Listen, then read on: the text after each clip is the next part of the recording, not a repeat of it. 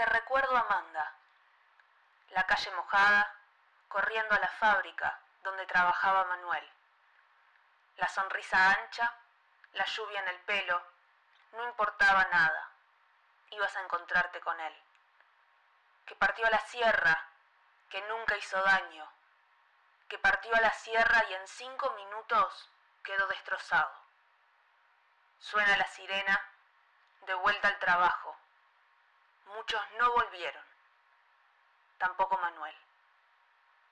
Este es el episodio número 12 de No hagan dedo y comienza de esta manera.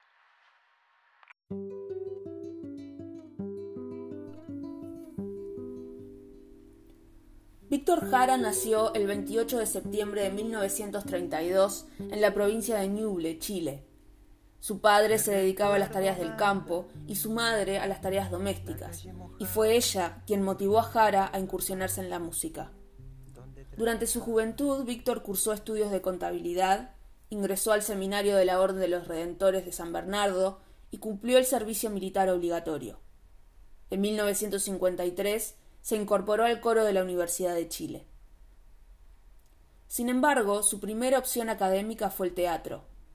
Entre 1959 y 1961 estudió artes escénicas y dirección en la Escuela de Teatro de la Universidad de Chile y durante toda la década del 60 se consolidó como uno de los mejores directores de la escena teatral chilena, lo que le valió numerosos premios y reconocimientos del público y la crítica. Paralelamente a su actividad teatral, Víctor Jara se dedicó también a la música. En 1966 grabó su primer LP como solista.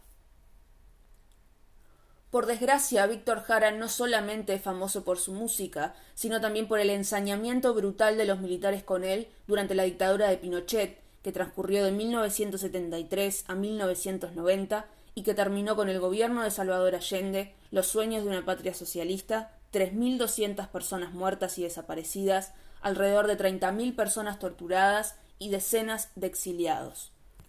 En 1970, Salvador Allende, médico socialista, ganó las elecciones bajo una coalición de partidos de izquierda, denominada Unión Popular, que buscaba promover un sistema que combinara ideas socialistas y comunistas tanto en lo económico como en lo político, como por ejemplo promover la nacionalización de empresas privadas de gestión de servicios básicos como la luz o el agua.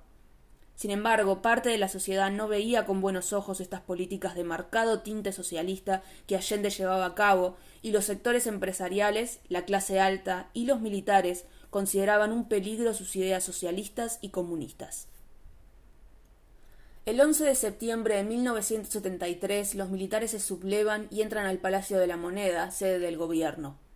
Este enfrentamiento termina con Allende muerto en su despacho y con el inicio del periodo más oscuro de la historia chilena. En este contexto, Jara, militante comunista, decide defender a la unidad popular con sus canciones de protesta que recuerdan la tierra y la pobreza de los barrios periféricos de Santiago, defendiendo la vida como la mejor escuela para el canto, según recuerda su viuda, John Turner. Tanto así que Víctor es nombrado embajador cultural por Allende.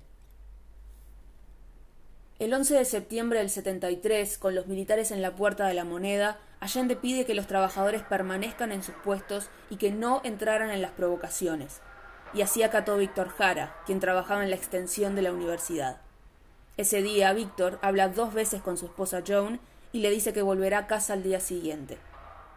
Esa noche anima a los estudiantes con sus canciones mientras las balas de los militares resuenan en todo Santiago.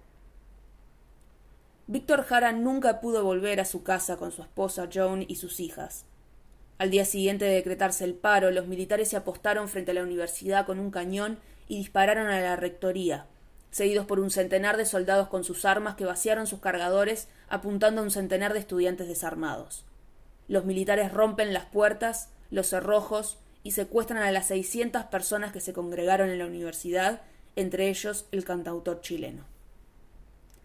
Víctor Jara y otros detenidos son conducidos al Estadio Chile, convertido en centro de detención clandestino por los militares, a pocos kilómetros de la universidad. El horror que solo los militares son capaces de desplegar no se hizo esperar. Según los testimonios, a un estudiante le cortan la oreja con un cuchillo, un profesor de ciencias sociales es obligado a comerse las hojas de los exámenes, todos son amenazados con ametralladoras de gran calibre gritos e insultos. En el recinto en el que caben dos mil personas apretadas, hacinan a más de cinco mil detenidos.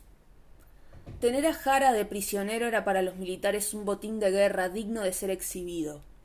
Durante su cautiverio, Víctor fue torturado por días, sin ser alimentado, sin poder tomar agua, recibiendo golpizas brutales.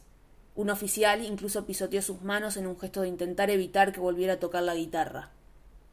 Una vez que llegan más detenidos, Víctor es arrastrado por otros prisioneros quienes limpian sus heridas y le dan agua. Allí escribe sus últimos versos. Canto que mal que sales, cuando tengo que cantar espanto, espanto como el que vivo, espanto como el que muero. Jara atravesó más y más torturas que duraban horas y fue sometido varias veces a simulacros de fusilamiento y a la ruleta rusa por parte de los militares. Hasta que el 15 de septiembre de 1973, luego de otra golpiza brutal, Jara es acribillado en los subterráneos.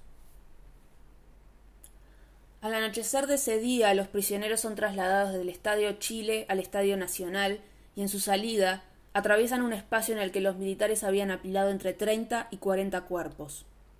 Boris Navia, uno de los detenidos de la universidad, reconoció inmediatamente el rostro de Víctor entre la pila. Según sus palabras, los cuerpos estaban acribillados y parecían fantasmas debido al polvo blanco que los cubría probablemente cal y la sangre seca. En la madrugada del 16 de septiembre de 1973, seis cuerpos son encontrados por dos vecinas de una población cercana al cementerio metropolitano de Santiago en un baldío. Al darlos vuelta, reconocen que uno de esos cuerpos es el de Víctor Jara. El cuerpo es trasladado al servicio médico legal, en donde uno de los funcionarios también identifica al cantautor y le avisa a su esposa, Joan. Una de las autopsias describe 44 impactos de bala en el cuerpo, dos en la cabeza seis en las piernas, catorce en los brazos y veintidós en la espalda. Gracias a la asistencia de otros compañeros, John Hara logra sacar el cuerpo del SML y enterrarlo en una ceremonia clandestina en una tumba sin placa para evitar que los militares pudieran encontrarlo y desaparecerlo, como hicieron con cientos de hombres y mujeres. Ahora, ¿qué pasó con los perpetradores?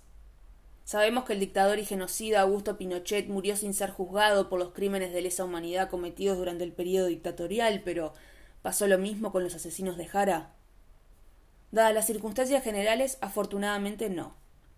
El primer procesado por el asesinato del cantante chileno fue el comandante César Manríquez Bravo, que se desempeñaba como jefe del campo de prisioneros improvisado que se instaló en el Estadio Chile. Por otra parte, el 29 de mayo de 2009, la Corte de Apelaciones de Chile encontró culpable y ratificó el encarcelamiento de José Paredes Márquez, acusado por el asesinato de Jara, cuando solo era un recluta del ejército de 18 años. A partir de su testimonio se conoció que efectivamente le habían roto las manos a Jara a culatazos y que el cantante ya había fallecido por el disparo en la cabeza antes de ser acribillado.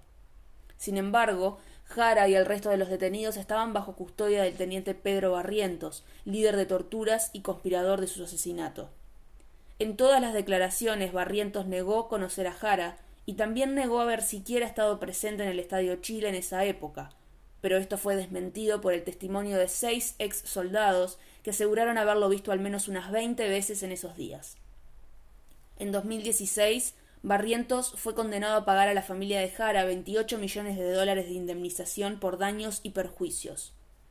Sin embargo, en la actualidad, Barrientos disfruta de su vida como ciudadano estadounidense y reside en el centro de Florida. Otros soldados fueron sentenciados a cumplir la pena de 15 años y un día por la muerte del músico y por la del ex director de prisiones, Litre Quiroga, también ocurrida en el ex Estadio Chile en septiembre del 73. Una vez finalizados los estudios forenses de su cuerpo, se realizó un acto homenaje donde los restos mortales del cantante permanecieron en la sede de la Fundación Víctor Jara para luego recibir sepultura en el Cementerio General de Santiago. La procesión fúnebre reunió a más de doce mil personas, algo totalmente opuesto al entierro clandestino que su esposa se vio obligada a celebrar a escondidas durante la dictadura días después de su muerte. El sepelio, treinta y seis años después de su asesinato, fue abierto y público. Víctor Jara sigue siendo una de las figuras más importantes de la música latinoamericana. Su voz y sus letras siguen transmitiendo la misma esperanza y el mismo pedido de justicia y lucha que en el momento en el que fueron escritas de la mano de Víctor. Hoy su nombre resuena fuerte y claro en el ex Estadio Chile, testigo de los horrores de la dictadura, exorcizado hoy con el nombre de Estadio Víctor Jara. Gracias por acompañarnos hoy. Pueden seguirnos en nuestra página de Instagram, no hagan dedo-podcast, donde pueden encontrar información sobre este y otros casos. Nos vemos en el próximo episodio.